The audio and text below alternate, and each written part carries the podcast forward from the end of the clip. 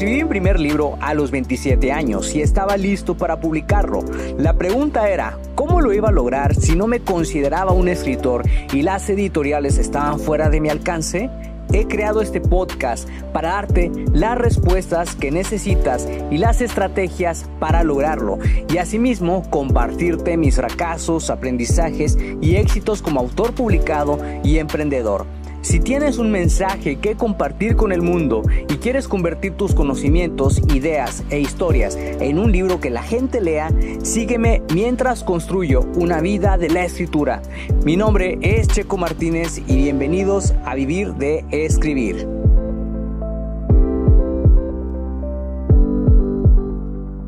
Hola, hola, ¿cómo estás? Soy Checo Martínez y te quiero dar la bienvenida a Vivir de Escribir. Este es un nuevo episodio donde te traigo muchísimo contenido de valor que estoy seguro que te va a ayudar muchísimo a lograr tu objetivo de escribir tu libro y llevarlo hacia la publicación.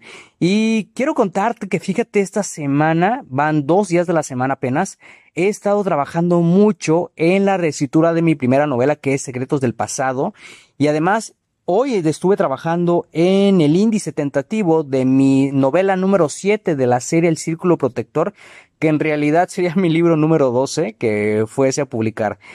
Hasta ahorita estoy planeando publicar esta nueva novela para el otoño del 2021 y no te puedo, no te puedo mentir, la verdad estoy muy emocionado por la cantidad de ideas que ya se están acomodando y que ya le, ya le van dando forma a la trama y eso me tiene tremendamente emocionado. Pero fíjate, el día de hoy quiero hablarte de un tema que yo realmente considero importante y que mucha gente me ha hecho preguntas y se trata acerca de cómo hacer una buena corrección de estilo, qué, qué se necesita para lograr una corrección de estilo adecuada para tu libro cuando ya lo has terminado. Porque fíjate, justamente eh, gracias a uno de los pasos que yo hago cuando realizo una corrección de estilo, me ha ayudado mucho a moldear mi vocabulario o mi voz de escritura, pero también me ha ayudado mucho a darle más fluidez, darle más coherencia y congruencia a las palabras con las que escribo mis historias y realmente es algo sumamente enriquecedor tanto para el libro, para el autor y para el lector, porque el lector se lleva una, una lectura súper agradable y, y, eso es lo que me encanta, entregarles un producto de calidad que realmente puedan disfrutar y final de cuentas que también puedan disfrutar una buena historia, ¿no? Y bueno, fíjate, no sé si te haya pasado, si ya tienes un libro, si lo estás escribiendo, eh, si ya lo terminaste, muy probablemente te has preguntado qué sigue después, cuál es el paso que sigue después de que ya tengo mi borrador terminado, me tengo que reunir con alguna persona, se lo tengo que mostrar a alguien, pero fíjate que no, fíjate que no se lo tienes que mostrar a nadie en estos momentos.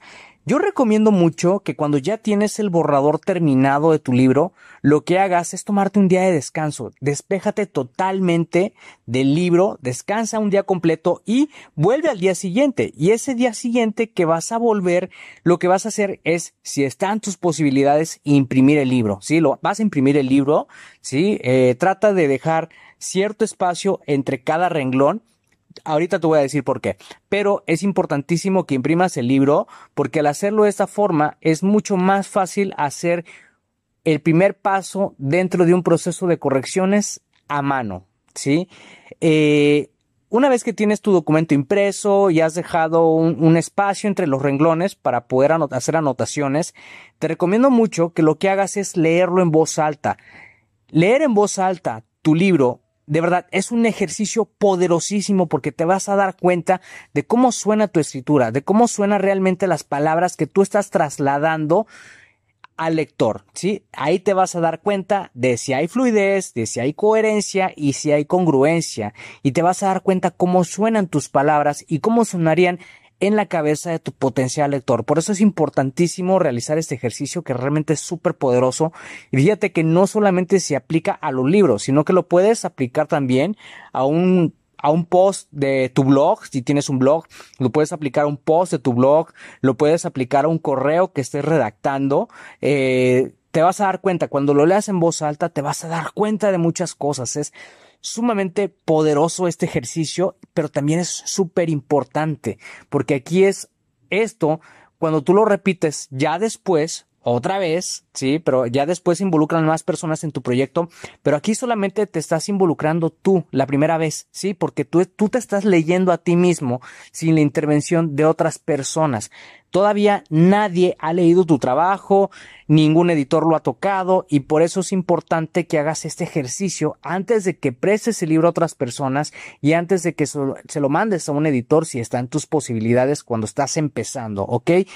Entonces, una vez que tú, digamos, lo que vas a hacer es en, el documento impreso, vas a ir subrayando aquellas partes de los textos que tú consideres hay que hacer cambios, hay que hacer ajustes. Te vas a dar cuenta porque cuando la escritura no fluye, cuando te trabas ahí, por ejemplo, en algo que estás leyendo, cuando ves que no lleva una, un ritmo, ¿sí? Te vas a dar cuenta, ¿sí? Entonces ahí es cuando tienes que subrayar y anotar encima, por eso te decía que dejaras un espacio entre renglón y renglón, anota encima las palabras que sustituirían a esas palabras que quieres corregir, ¿sí? Anota cómo realmente quedaría el libro, ¿sí? Eh, esto te va a ayudar mucho también, por ejemplo, si quieres irte a Google y buscar algún sinónimo, porque yo entiendo que muy probablemente a lo mejor estés buscando alguna otra palabra eh, para sustituir la palabra, porque a lo mejor puede que se presenten muchas situaciones por las que la escritura no fluye o no hay coherencia, no hay, no hay congruencia. Una vez que a lo mejor repites muchas palabras, usas muchos adverbios, eh, la escritura, digamos, no está fluyendo porque te equivocas en un signo, te equivocas en una coma, lo cual puede pasar y es completamente normal, ¿sí? ¿Por qué? Porque escribiste tu libro la primera vez sin hacer ninguna corrección y es normal que suceda, ¿sí? No te espantes, no te asustes, no te, no, no te, no te agobies, ¿sí? Si el libro se ve mal, se ve feo, si las palabras son terribles. ¿Por qué? Porque yo te lo digo de corazón, cuando yo hice este ejercicio la primera vez, no me vas a creer tenía la peor escritora del, escritura, escritura del mundo. O sea, escribía horrible, horrible, horrible. La verdad me daba mucho miedo, pero me daba muchísimo miedo revisar mis escritos, pero me daba más miedo compartírselos a alguien.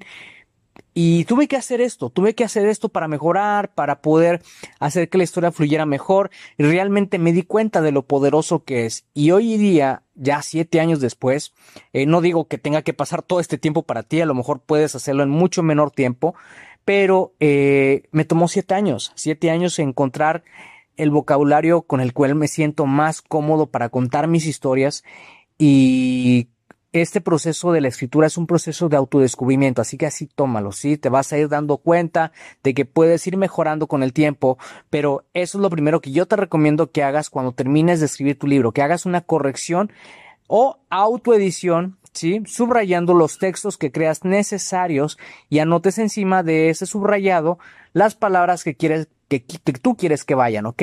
Eh, si dominas Microsoft Word, si puedes usar el control de cambios de Microsoft Word, entonces usa el control de cambio para que no imprimas eh, eh, tu libro, pero yo te recomiendo más que lo hagas de esta forma. Te vas a dar cuenta y es súper poderoso porque cuando ya lo transcribas o lo vuelvas a reescribir, vas a ir viendo que a lo mejor puede que cambies alguna palabrita después y te vas a dar cuenta, o sea, realmente eh, va a fluir mucho mejor la historia, las palabras con las que cuentes lo que estás contando dentro de ese texto, te vas a dar cuenta de cómo fluye mucho mejor una vez que lo que lo estás corrigiendo, ¿sí?